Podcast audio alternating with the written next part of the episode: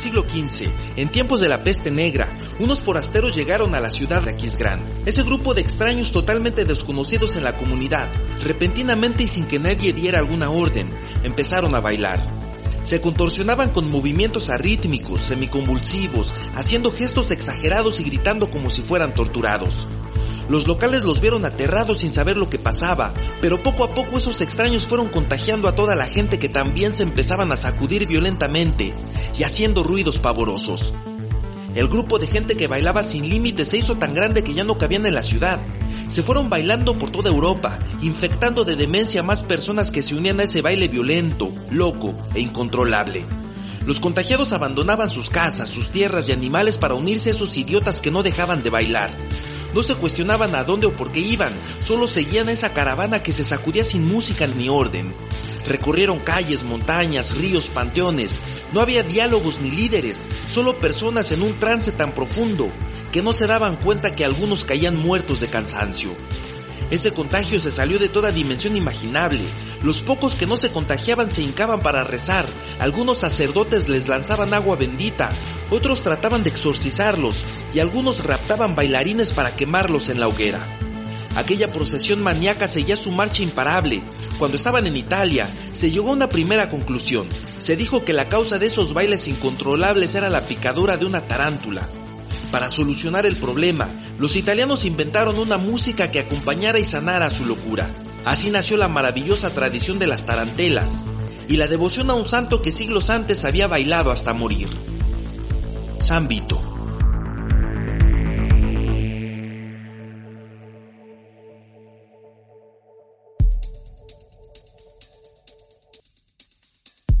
La cotidiana aventura de ser humano es extraordinaria.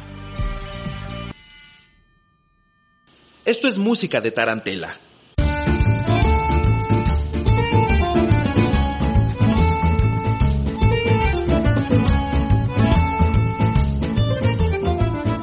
Aclaremos algo.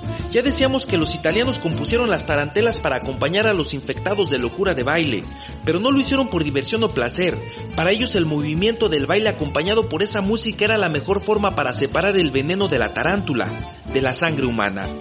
Un dato muy interesante, la tarántula también es conocida como la araña lobo, por su tamaño, sus vellos y sus tonos pardos.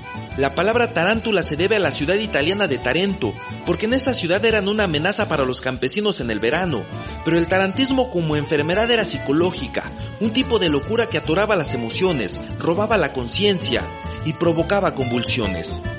El único remedio contra el tarantismo eran las tarantelas o la danza purificadora, la superstición se extendió y a toda persona picada por una tarántula se le incitaba a danzar con furia, de forma histérica, descarriada y orgiástica.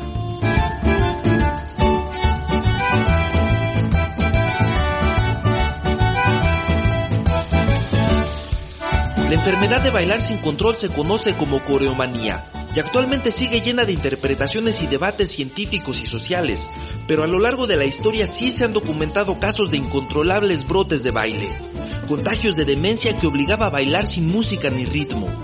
El primer registro del brote sucedió en la Nochebuena del 1021, en Alemania.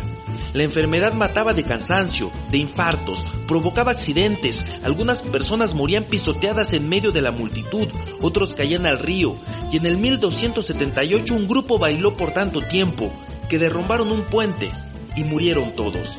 El mayor brote de la historia fue el que ya mencionamos, el que inició Aquisgrán en 1374 y atravesó toda Europa central hasta que llegó a la ciudad italiana de Nápoles, en donde se compusieron las tarantelas, el ritmo que curaba el contagio mental.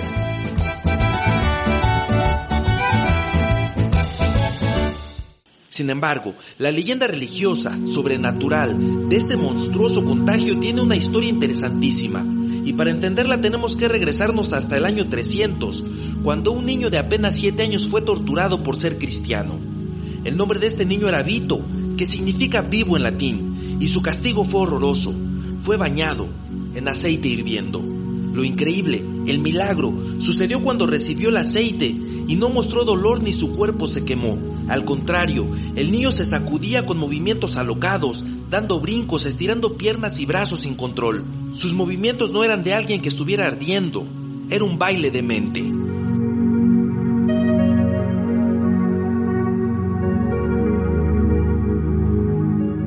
Más allá del milagro, existe otra explicación y se dice que el niño Vito tenía tanto miedo antes de ser torturado que sufrió un ataque de epilepsia y fue visto como un baile misterioso. Desde entonces, ese niño torturado con aceite hirviendo o sufriendo un ataque de epilepsia se hizo mártir y santo se le conoció como San Vito y en la Edad Media se invocaba contra la epilepsia, las convulsiones y ataques de locura. Con el tiempo San Vito no solo fue un santo, también fue un fenómeno social.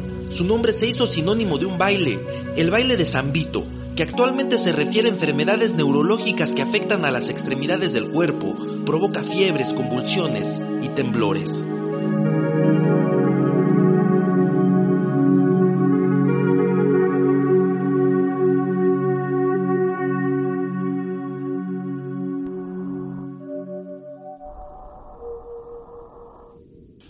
Estudios modernos han considerado que esos brotes de histeria colectiva se deben a la angustia extrema causada por el hambre, la enfermedad, los miedos y la pobreza.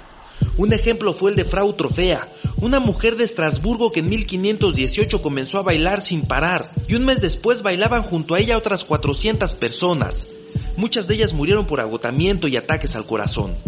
El famosísimo científico y alquimista Paracelso estudió a fondo esos enfermizos bailes y analizó ese caso. La conclusión a la que llegó Paracelso fue que la mujer odiaba tanto a su marido que bailaba para no tener que soportar sus malos tratos. Lo hacía como obligada por una fuerza sobrenatural. Sus gestos, actitudes, saltos, gritos y contorsiones asustaban al marido, y él no tenía otro remedio que dejarla en paz. Ese método de resistencia femenina fue tan eficiente que muchas mujeres la imitaron. Lo malo es que, según se dijo en aquella época, sobreutilizaron un baile ritual, y San Vito las castigó, haciéndolas bailar hasta morir.